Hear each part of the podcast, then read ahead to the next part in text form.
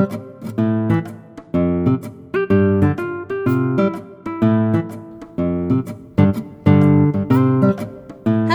how are you doing? 皆さんいかがお過ごしでしょうか？バンクーバーと国際結婚の番組ではオランダ、タイ、カナダ、日本で暮らした経験のある私イモがその過程で体験したことや体験する前に知っておきたかったことなどをシェアしていきます前回に引き続きましてカナダの永住権を取って今年の11月頃からカナダ人の夫と共にバンクーバーに移住するためにですね準備を進めているんですけれども今回は仕事探しの概要について大まかなところをお話ししていきます。いろんな細かいエピソードもあるんですけれどもまた次回詳しくお話ししていきますね。でははじめにカナダと日本の雇用形態の違いについて日本はご存知の通り大学を卒業して新卒っていう枠組みとか25歳前後に中途採用を目指す第二新卒っていう肩書きを利用して就活をすることがありますよね。でこれは大学で専攻していた学業に関係する仕事とかもしくは全く新しい業種の仕事に就くためにかなり大きなアドバンテージになる肩書きだと思います。で私がワーホリに行った時もですね留学してきてたりとかワーホリに来ていた日本人の友達で今後日本に帰って就活をするために大学に在籍したまま休学制度を利用してきている人も結構いたんですよね。でもカナダではいくら新卒の肩書きがあっても仕事を実際にした経験がないと雇ってもらえないこともまあまああるみたいです。特に英語が修行中の身だとより選択肢が狭まってしまうなっていうのは私がワーホリをした時に強く感じたところになります。たくさん仕事はあるんですよ。今でもコロナの最中ですね。ずっと掲示板で仕事を探してたんですけどコロナにもかかわらず結構仕事の求人っていうのは掲載されている感じがしますただたくさん仕事はあるんですけれども今までの経験とか実績っていうのをより重視する社会みたいなのであんまり襟好みができなかったなっていう苦い思い出がありますあと日本だと雇用形態で正社員とか契約社員派遣社員アルバイトとか結構多くの雇用形態が存在しますよね。だけどカナダの場合はあるとは思うんですけど同じようなものが会社によって。ただ基本的にはフルタイムかパートタイムもしくはテンポラリーワーカー。こう期間を決めて1年なり2年なり契約によって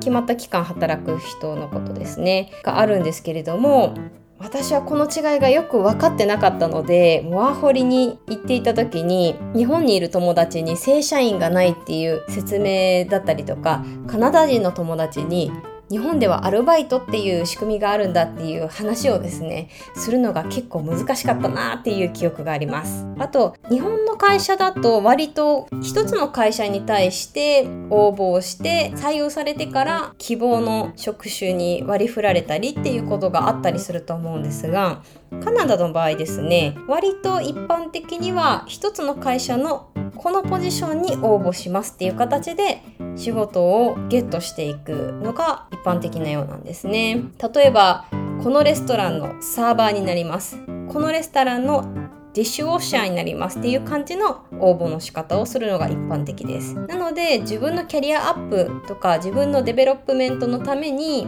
例えばある会社のセールスを極めて3年後に次のポジションに行きたいなって感じたら例えば次の会社のセールスポジションだったりセールスのマネジメントだったりそういった感じでポンポンポンポンと自分の成長のために仕事を変えていくっていうのが多いようです。2つ目。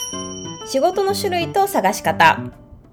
まず探し方なんですが前回のポッドキャストでもお話ししたんですけれども現地の人も使うようなクレイグスリストやインディード、記事時などの掲示板で掲載されている仕事の直接応募をするやり方だとか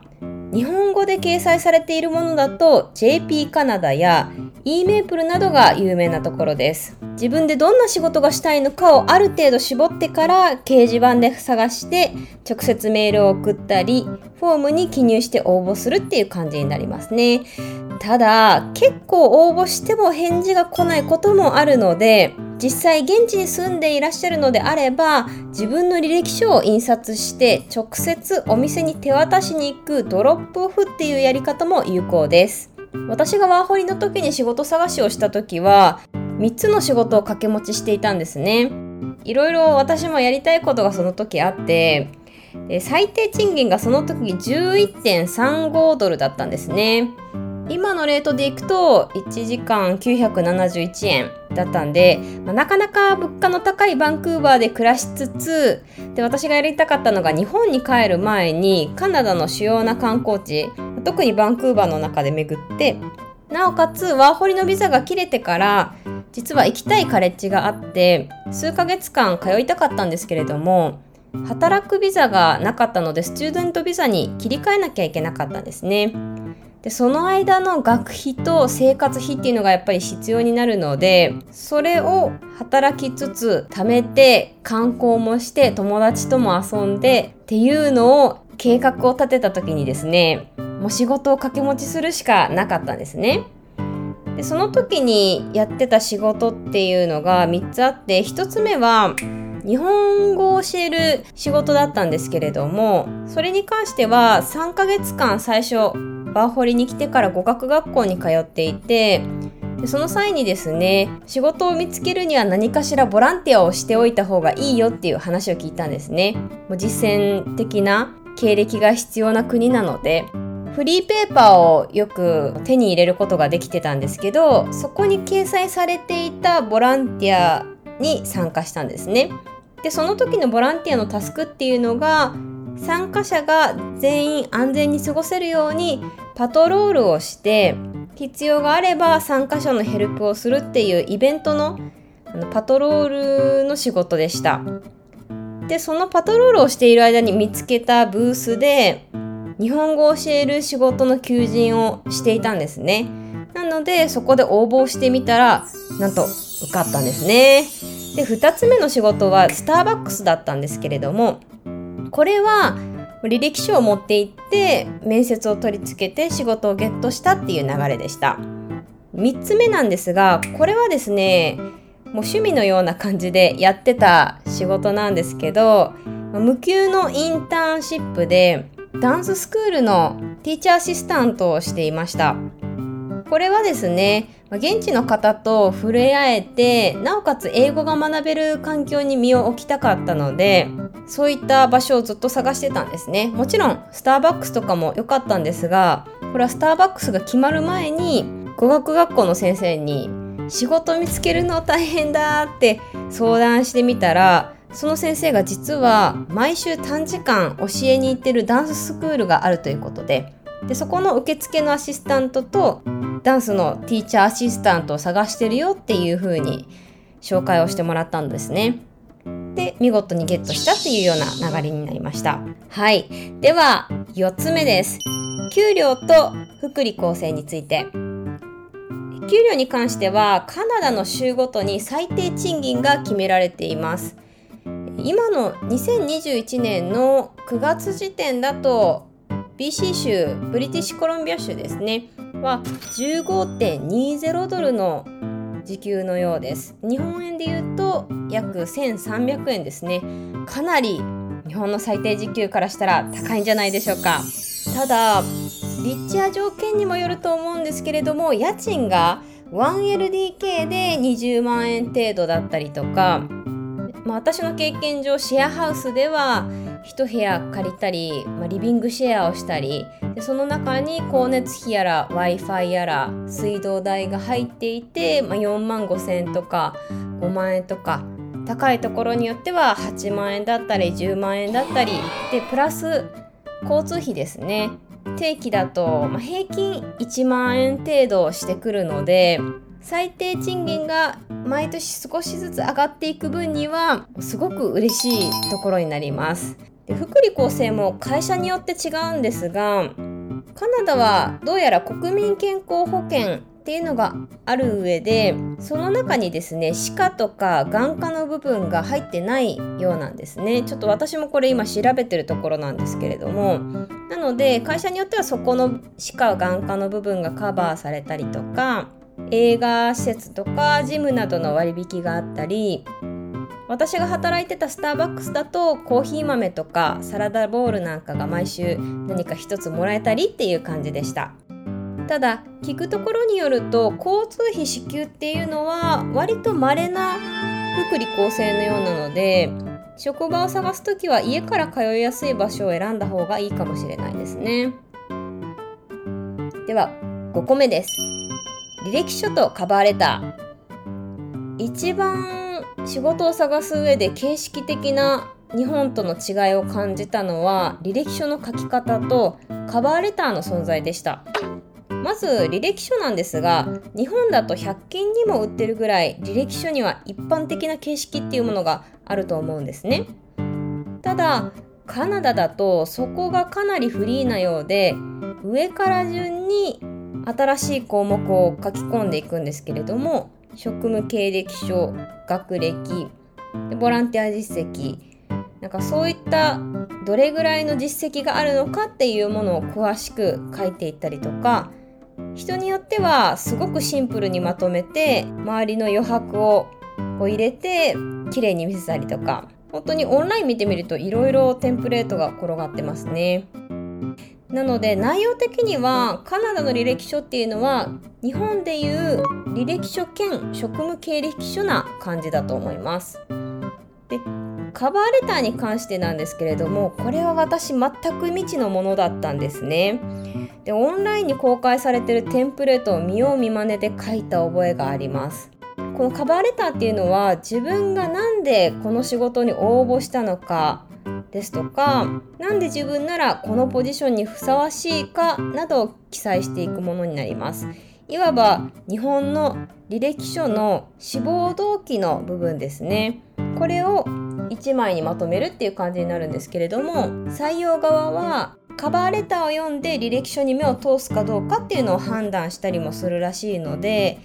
割と大事な役割を果たす紙になるのかなと思いますでは6個目。ヘルプ期間いろいろお話をしてきたんですがそれでも見たことも書いたこともないよっていう風になると思うんですね。もう私は不安で不安でしょうがなかったので調べまくったし聞きまくったんですけどその時の自分の英語力っていうのが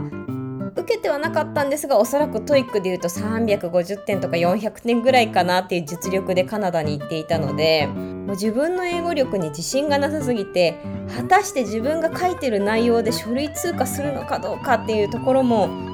どうなんだろうっていう感じでした。でも実はですねいろいろとググってた時に頼れる場所があるってことを途中で知ることができたんですね。でそこの場所っていうのが WorkBC というサポートセンターです。ここがですね英語に自信のない方だったりとかカナダのシステムまだよく分かりませんっていう人には神がかった場所だなと思います。